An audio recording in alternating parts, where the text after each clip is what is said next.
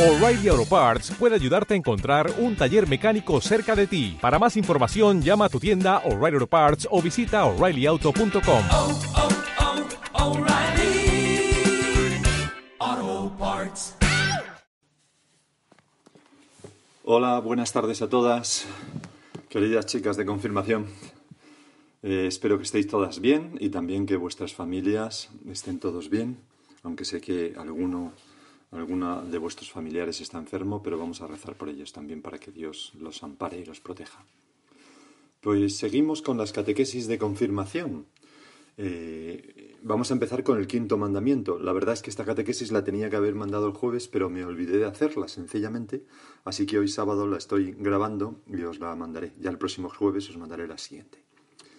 Decíamos que vamos a ver el quinto mandamiento que todos sabemos que es no matarás. El catecismo de la Iglesia Católica dice que la vida humana es sagrada. Nadie, dice el catecismo, en ninguna circunstancia puede atribuirse el derecho de matar de modo directo a un ser humano inocente. O sea que es una prohibición absoluta. Pero hay que fijarse en una cosa. Aquí eh, dice que nadie puede atribuirse el derecho de matar de modo directo a un ser humano inocente. Un ser humano inocente. Eh, y, lo que no puede hacer es atribuirse el derecho. Me explico. Eh, puede haber ocasiones en las que una persona, por ejemplo, mate a otra en un accidente sin querer matarla y no se está atribuyendo el derecho de matar a nadie, ha sido un accidente, pues eso evidentemente no va contra el quinto mandamiento, es como, como un error, no, no, quería hacer algo así, ¿no? También veremos en esta catequesis que tampoco va contra este mandamiento, por ejemplo, el que alguien en legítima defensa, para evitar ser matado por un ofensor, pues se defienda matando al, al que le intenta agredir, al que le intenta matar a uno mismo. Eso es legítima defensa.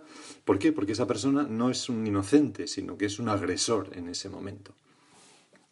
Y, luego la otra cosa que muchas veces se, se comenta pues es lo de la pena de muerte, que también lo veremos un poco más adelante. Pero antes de entrar en todas esas cosas, me gustaría decir lo que ya hemos dicho con otros mandamientos. ¿no? Cuando un mandamiento es negativo, no matarás, en este caso, por supuesto que es la primero, lo primero que hay que hacer, no matar, no, no hacer daño a los demás. Pero también tiene siempre una cosa, un mandamiento positivo, ¿no? Es no solamente no matar, sino que la plenitud de los diez mandamientos que la trajo Cristo con su mandamiento del amor, ¿no? Amarás a Dios y al prójimo como a ti mismo, pues la plenitud de este mandamiento es no solamente no matar, sino favorecer todo lo que ayuda a bien vivir en los demás. O sea, que el quinto mandamiento también nos anima y nos, nos indica que tenemos que cuidar de los demás, que perdonar a los demás, que eh, ayudarles en lo que podamos, eh, darles nuestro cariño, nuestra sonrisa, etc. Además, además, como todos los mandamientos, Jesucristo los llevó a un máximo con su mandamiento del amor y, y la plenitud de este mandamiento lleva a evitar no solamente el matar a alguien, sino cualquier daño injusto a alguien. Repito, lleva a evitar cualquier daño injusto alguien. Y por eso mm, este mandamiento pues eh, anima a la benevolencia, que es querer el bien de los demás, a la misericordia, que es ser compasivo y meter las misericordias, las, las, las miserias de los demás en nuestro propio corazón, nos lleva a perdonar las ofensas, a no guardar rencor a nadie.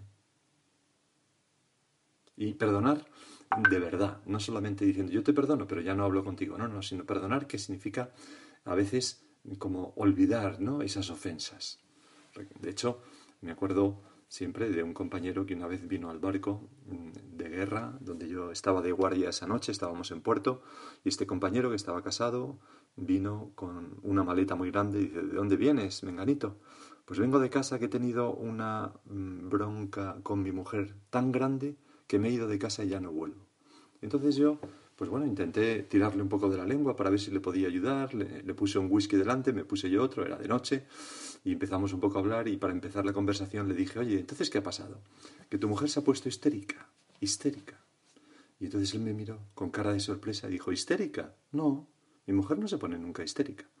Lo que se pone es histórica. Me ha contado todo lo que he hecho mal desde que éramos novios y no me perdona, es imposible. Y así no hay manera de seguir adelante. ¿Veis cómo este mandamiento no matarás también lleva a, a, mm, evitar esas cosas que hacen, que hacen la vida de una persona imposible o desagradable o triste o angustiosa? El rencor nos hace daños. Las críticas hacen daño. La falta de amabilidad hace daño. La falta de cortesía, de buena educación, hace daño. La falta de cuidado a los demás, de atención, hace daño, etcétera, etcétera. Por eso, mm, todo, todo este mandamiento es un mandamiento muy amplio, que, que obliga como a muchísimas cosas. Bueno, ¿qué cosas se oponen directamente este mandamiento y por tanto constituyen un pecado mortal, un pecado grave? Pues, en primer lugar, el homicidio directo y voluntario, que dice el libro del Génesis que es un pecado que clama venganza al cielo, ni más ni menos. O sea, matar a alguien voluntariamente siendo un inocente. Pues eso es un pecado gravísimo. Dentro de esto tenemos el aborto, que es un pecado todavía más grande, más grande porque el, ser humano, el, niño, el bebé, es absolutamente inocente y depende para todo de su madre. Y por tanto, eh, el aborto pues es un homicidio directo y voluntario. Aunque tenga algunas disculpas, vamos a decirle así, no disculpas, pero algunas justificaciones falsas, pero en fin, justificaciones psicológicas por parte de la madre que está abandonada, que se siente sola y que son no, no, lo que vamos a, decir aquí no es para no es para atacar a las madres, no pobrecillas, no pobrecillas que, que, son capaces de llegar a una situación en la que deciden abortar, sino vamos a hablar en sí del hecho del aborto. Bueno, entonces el aborto decía, es un pecado gravísimo que va directamente contra el quinto mandamiento. Y es no, se puede imaginar en una persona más inocente que un feto, que, un, bebé que está en el seno de la madre. Por eso es, el, es como la ofensa a la vida mayor. San Juan Pablo II decía que, que, era como un sacrilegio, ¿no? porque lo más sagrado que es la vida de Dios dentro de una mujer pues se va directamente contra eso. Bueno, entonces el aborto es un pecado mortal. Es un pecado mortal para la madre, para el padre y para todos los para el padre si consiente, si consiente, claro, si el padre no se entera, pues no. Eh, para, y para todos los médicos y personal sanitario que intervienen en el aborto directamente. Si hay un hospital donde hay eh, se están haciendo abortos, además de otras cosas, y hay una limpiadora, pues la limpiadora no está pecando mortalmente porque ya no interviene directamente. Ahora, la, enfermera que le dice, que le dice el, cirujano las pinzas y se las pasa, pues es así, sí estaría. Por eso nosotros, ningún ser humano decente puede colaborar jamás en ningún aborto, ni recomendarlo, etc. Bueno, luego Vamos a hablar, yo creo que el aborto pues más o menos lo tenemos claro. Ya sabéis que además de, ser un pecado gravísimo, el aborto tiene, una excomunión, una excomunión unida a él. Lo que pasa que la sigue teniendo. Excomunión es que uno queda separado totalmente de los sacramentos y de la Iglesia. Eh, bueno, no de la Iglesia, de los sacramentos. Eh, el Papa, ah, eh, ya sabéis que este Papa, que es tan bueno, ha dado la autoridad a todos los sacerdotes de levantar esa excomunión. O sea, que cualquier persona que se vaya a confesar de un aborto, el sacerdote le puede levantar la excomunión y perdonarle. Antes había que pedir que levantaran la excomunión a la Santa Sede, a Roma, y esperar, que a veces tardaba un mes o lo que fuera. Bueno, seguimos. Esto era un paréntesis, nada más lo de la excomunión. Luego mm, va contra el mandamiento de no matar la píldora del día después, o la RBU, esa píldora es una píldora que eh, una mujer que ha tenido relaciones y que tiene miedo de haberse quedado, relaciones sexuales me refiero, y que tiene miedo de haberse quedado embarazada, pues se la toma uno o dos días después o tres. ¿Por qué? Porque eh, eh, para evitar quedarse embarazada. Pero, pero, esta píldora del día después, además de evitar quedarse embarazada, tiene un efecto y es el siguiente. Si un espermatozoide ya hubiera fecundado el óvulo de la mujer a consecuencias de la relación sexual, al tomarse la píldora del día después, lo que estamos haciendo es mm, impedir que ese óvulo fecundado se implante en la pared del útero y, por tanto, eliminarlo, es decir, matar ya a ese ser humano. Por tanto, la píldora del día después va directamente contra el quinto mandamiento, aunque no siempre tiene ese efecto, porque puede ser que no haya habido fecundación, por ejemplo, en el acto sexual. Entonces, pero se corre el riesgo, mejor dicho, con la píldora del día después, de abortar, de cometer un aborto, con lo cual, pues es una cosa muy grave que, que hay que tener muy en cuenta. Luego, otro otro, otros pecados contra el mandamiento de no matar, pues son el empleo de eh, medios anticonceptivos que tengan un efecto eh, abortivo. Vamos a ver si lo explico esto, aunque quizás ya lo sepáis, pero si no os los voy a explicar ahora. Todos los medios, o sea, algunos medios anticonceptivos, como por ejemplo la píldora, no la del día después, sino la píldora normal, eh, la píldora es una pastilla que se va tomando cada día y que entonces eh, impide quedarse embarazada. Ya veremos en su momento que esto no está bien, pero bueno. Eh, pero muchas veces las píldoras, o también hay otra cosa llamada el DIU, el dispositivo intrauterino. Es como un pequeño aparatillo, como unos alambres que se introducen en el útero de la mujer, un cirujano, claro, no, no, es una pequeña operación y entonces eso se queda ahí estable durante años e impide eh, también que la mujer se quede embarazada.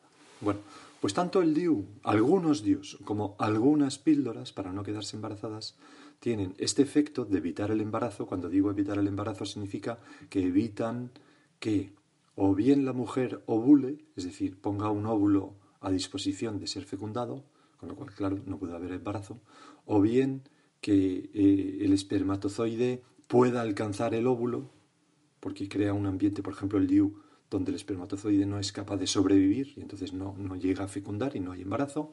Eh, este es, este es el, el, efecto eh, anticonceptivo del DIU y de la píldora. Pero luego, algunos DIUs y algunas píldoras, no todos ni todas, tienen un efecto también antiimplantatorio. ¿Qué significa eso? Significa que si el óvulo ha sido fecundado por un espermatozoide a pesar de todo, lo que hacen estos anticonceptivos es evitar que ese óvulo fecundado, que es ya un ser humano, una persona, con alma, se implante, es decir, se pegue a la pared del útero y anide ahí para formar pues un bebé. Entonces, al no poder anidar, pues es expulsado. Es decir, se produce un aborto, un microaborto pero un aborto. Entonces, en este sentido, algunas píldoras y algunos DIUs tienen también la posibilidad de matar, es decir, de ir contra el quinto mandamiento. Y por eso eh, eh, también entrarían dentro de este mandamiento. Otro pecado grave contra no matar, la eutanasia. La eutanasia, que ahora además está muy, eh, muy en los medios de comunicación, porque este gobierno quiere sacar una ley inmoral que, permite la eutanasia. La eutanasia es matar a los ancianos o enfermos terminales que lo soliciten, ellos o sus parientes, cuando están totalmente inconscientes sin capacidad de recuperar. Bueno, entonces la eutanasia es un pecado porque lo que hemos dicho, eh, eh, que leíamos el catecismo, nadie en ninguna circunstancia puede atribuirse el derecho de matar de modo directo a un ser humano inocente, a un anciano, a una persona enferma, lo que hay que hacer es cuidarla, cuidarla. Esto no quiere decir, bueno, además de cuidarla, hay que darle la suficiente esperanza, el suficiente optimismo, la suficiente alegría como para que él eh, o ella, esa persona, se dé cuenta de que su vida es valiosa, de que merece la pena vivir, de que no es una carga horrible para los demás. Bueno, entonces, eh, la eutanasia es, un pecado grave, pero es distinta del encarnizamiento, o sea, de evitar el encarnizamiento terapéutico. ¿Qué es esto? Imaginaos una persona que tiene un gran accidente, eh, bueno, hace poco con este hijo de, de- de- con el hijo de, de Luisito, ¿no? Luisete, este hijo de un amigo mío que ya os conté que hemos rezado por él, que se cayó, se hizo muchísimo daño en la cabeza y ha estado en coma durante varias semanas hasta que llegó un momento que, el, el- encefalograma pues e- era plano, no tenía capacidad de recuperarse, tenía como un respirador artificial, le inyectaban todo tipo de cosas y a los médicos le dijeron que a los padres que iban a desconectarlo de esos aparatos eh, porque mm, no era recuperable, o sea, cerebralmente estaba muerto. Entonces, mm, pues esa persona al desconectarle de todos esos aparatos, poco a poco acabó apagándose y murió. Eso no es eutanasia. ¿Por qué? Porque cuando una persona no se puede recuperar y se le mantiene con vida solamente a, base de medios artificiales muy potentes, que lo único que hacen es alargar la agonía, pues eh, no, no, no, no está, ¿cómo diría yo? Casi, casi que, que- que- que no hay ninguna obligación, yo diría que todo lo contrario, de seguir como eh, dándoles esos medios extraordinarios eh, indefinidamente. Y eso no es matar, simplemente es dejar que las cosas sigan su curso. Lo que nunca se puede quitar a un enfermo es el oxígeno, o sea, el, aire para respirar, la alimentación, aunque sea por medio de, de- de un gotero, y el agua, porque son las cosas básicas que una persona necesita para vivir.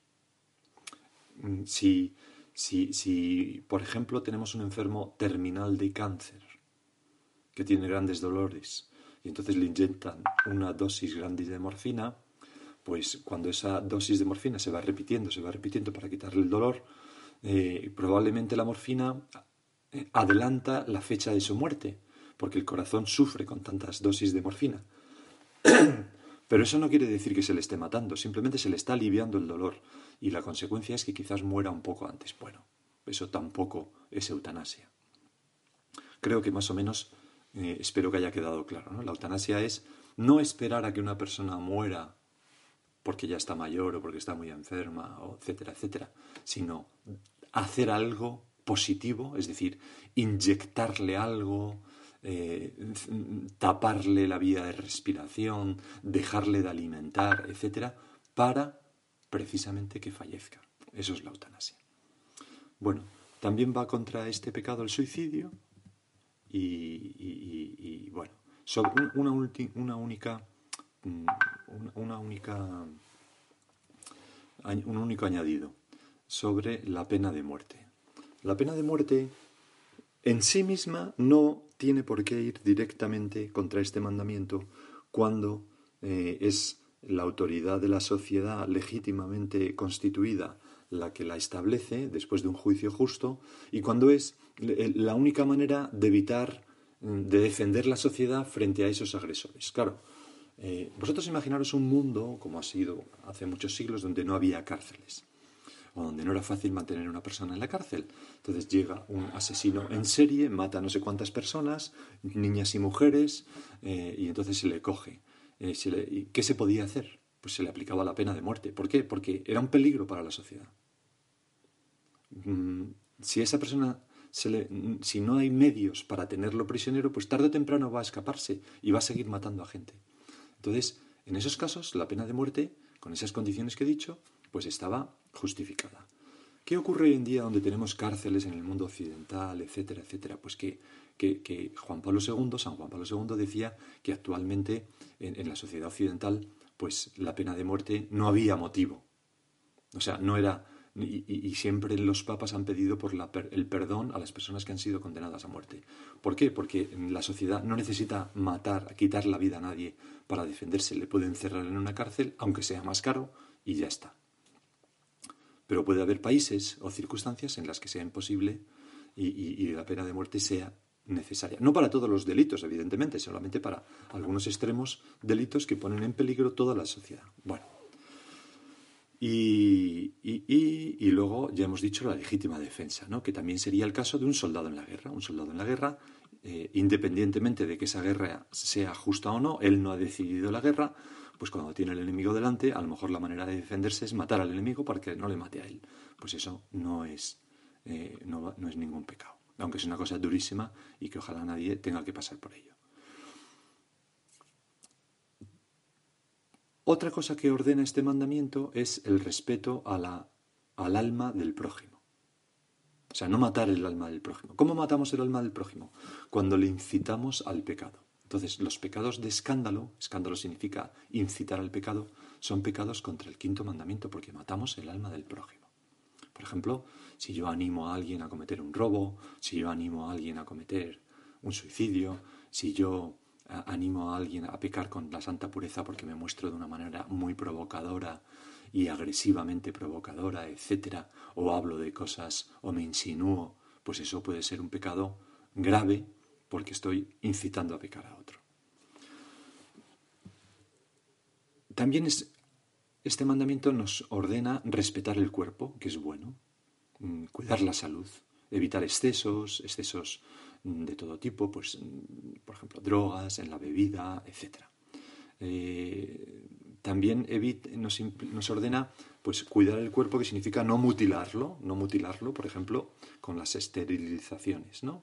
una ligadura de trompas o en el hombre la vasectomía, todo esto pues va contra este mandamiento. Y también nos obliga a respetar los cuerpos de los difuntos como algo mm, sagrado, que se entierra o se, se, lleva al crematorio, etcétera, pero se trata con respeto y se entierran sus cenizas luego. Pues bueno, nada más, creo yo. De este, me he extendido un poquito, ya me perdonaréis. Vamos a dejarlo aquí. Eh, espero que sigáis muy bien toda esta semana. Un abrazo.